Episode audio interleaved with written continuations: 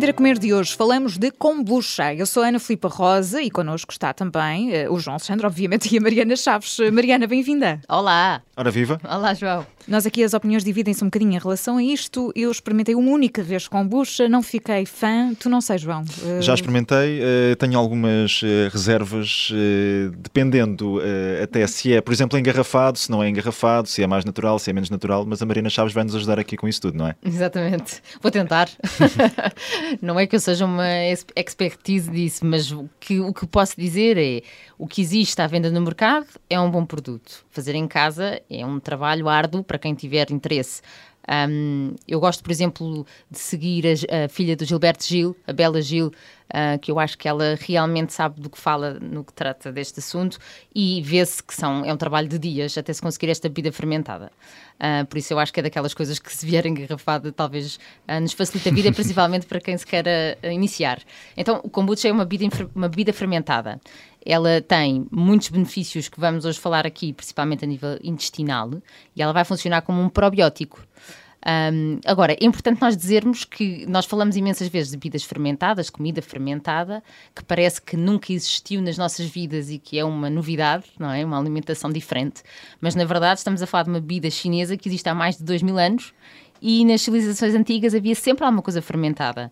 Havia kefir, o kombucha, a miso, o chucrute, que é aquela couve fermentada, e portanto isto é uma técnica que já existe há muito tempo. Nós é que com a industrialização nos deixámos levar pelos alimentos processados e isto desapareceu das nossas vidas e faz sentido voltar a introduzir. Eu queria fazer aqui um comentário porque existe já muita informação sobre isto na internet e uma das eh, instituições americanas assim mais reconhecidas é a CDC, que é o Centro de Controlo e Prevenção de doenças, ou seja, dá-nos algumas indicações, guias do que é que nós devemos fazer para prevenir as doenças e veio-se manifestar sobre kombucha. E então o que é que veio dizer? Veio-nos dar aqui um limite supostamente de 120 ml diário. Portanto, por um lado, aconselha o consumo diário, por outro lado, uma, um limite de dose. E porquê que fazem este, este limite de dose? Diz que é uma bebida que tem um teor elevado de açúcar e por isso contribui para o aumento de peso. Que, do meu ponto de vista, está completamente errado. Ou seja, uh, isto é uma bebida que, na sua formulação, tem água, tem chá verde ou chá preto, o dito termo técnico, a camélia cinésias, que é, é simplesmente ser chá. E depois tem açúcar, com certeza que tem, que é o qual vai ser fermentado pelos micro-organismos que lá vamos pôr dentro, que são as bactérias e as leveduras, os fungos. Um, e, portanto, o que é que acontece? Esta bebida, claro que nos ingredientes, nessa dita bebida engarrafada, vai lá estar açúcar no constituinte, porque por lei somos obrigados a colocar tudo o que deu origem àquele produto lá na lista de ingredientes, uhum. mas não é uma bebida açucarada. Ou seja, o teor de açúcar aqui não é uma preocupação. Não é, é um baixo teor de açúcar. Por isso esta informação eu acho que está, está aqui mal uh, passada para o público em geral. Porquê? Porque esse açúcar vai ser fermentado por essas bactérias e leveduras. Vai dar origem a outro produto. O que é que é esse outro produto?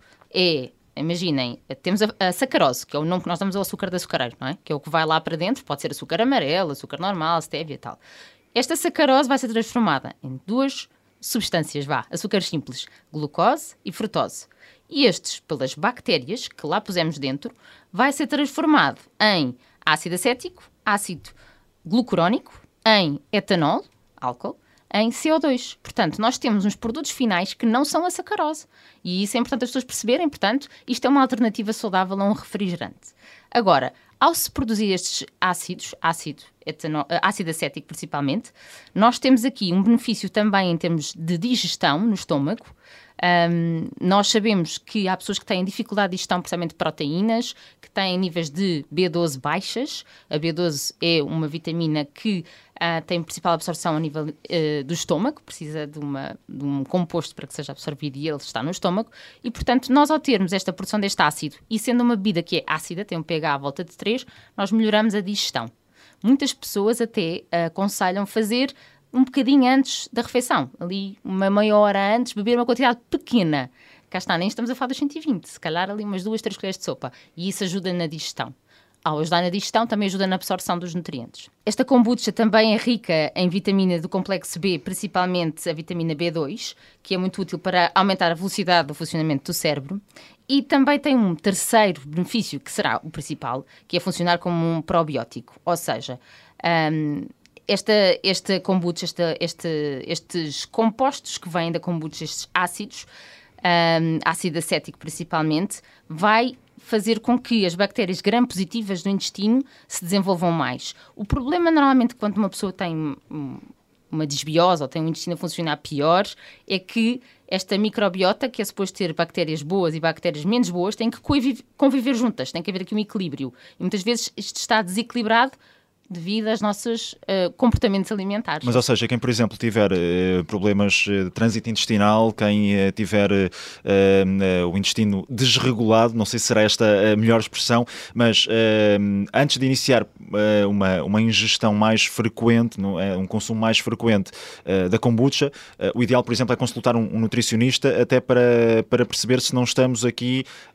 a entrar num, num caminho que possa trazer mais, menos benefícios do que aquilo que, que seria suposto com, a, com, com, este consumo? É, é, é isso? É, existe aqui uma questão que é, nós podemos fazer uma hiperproliferação destas uh, bactérias gram-positivas e não queremos, ou seja, se uma pessoa tem uma grande distensão abdominal, possivelmente tem uh, aqui um desequilíbrio das bactérias e seria bom rever a alimentação uhum. para que não esteja a, a utilizar alimentos que façam essa hiperfermentação. E depois disso, organizado, sim senhora, podem utilizar a kombucha de forma diária como um probiótico para continuar a estimular uma boa flora intestinal. Ele não é um ele não quem tem quem tem essa distensão abdominal muito frequente, se utilizar a kombucha, às vezes pode não funcionar como queremos, da forma positiva. É preciso encontrar esses equilíbrios. É preciso encontrar esse equilíbrio, perfeitamente, exatamente. Até porque esta microbiota, nós estimulamos a nossa microbiota com o que nós comemos. Se nós tivermos uma alimentação rica em farinhas, especialmente refinadas, em açúcar, em doces, Uh, em muitos laticínios, provavelmente nós estamos a criar uma disbiose, uma alteração das bactérias e não aquelas que nós queremos que estejam em maior número. E, portanto, primeiro temos que reorganizar o que comemos e a seguir introduzir o kombucha. Agora, é uh, importante também dizer que nem toda a gente deve consumir o kombucha. As grávidas não devem, por exemplo, não é? Exatamente. Mariana? Nós temos aqui duas coisas. Temos alguma cafeína do chá verde e preto e temos também aqui algum álcool, pouco, mas que se produz. Aquele tal uh, etanol. Exatamente, que se produz. Portanto, não, não é ideal para nem crianças nem grávidas. E quem tem candidíase também parece que não. Exatamente. Quem tem candidíase é, é, referido por alguns profissionais que não deve ser utilizado, assim como quem tem renite crónica, porque estimula a produção de muco. Portanto, a questão aqui é, isto não é milagroso, não é? Isto deveria fazer parte de uma alimentação saudável, exceto estes casos muito particulares, não é? E existe aqui, também não é quanto mais melhor, não é? Uh, Fala-se aqui em 200 ml, 400 ml como sendo uh, aqui os limites uh, diários e não aqueles 120 que realmente me parecem muito descabidos principalmente pela razão que foi referida, mas realmente, para quem tem, por exemplo, o vício do refrigerante, o facto de isto ser um bocadinho gasificado, eu acho que tem aqui uma função muito útil. As pessoas sentem-se ali mais entretidas. E, claro que entra aqui o sabor. Uh, eu própria, já comentámos aqui em estúdio, já experimentei. Foi aí que começou a nossa conversa, mais ou menos.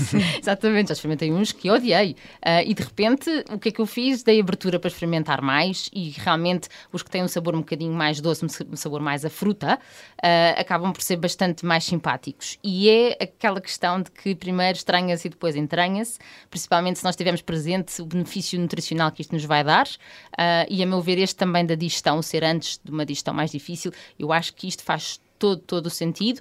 Uh, em, vez, em, vez, por exemplo, de estar a tomar enzimas digestivas. Portanto, no fundo, eu vou ter de dar outra oportunidade à kombucha. É, é a conclusão que eu tiro daqui. A Mariana Chaves está connosco todas as semanas no Aprender a Comer. Até para a semana, Mariana. Obrigada. Obrigada, até para a semana. Adeus, Mariana. Adeus, obrigada.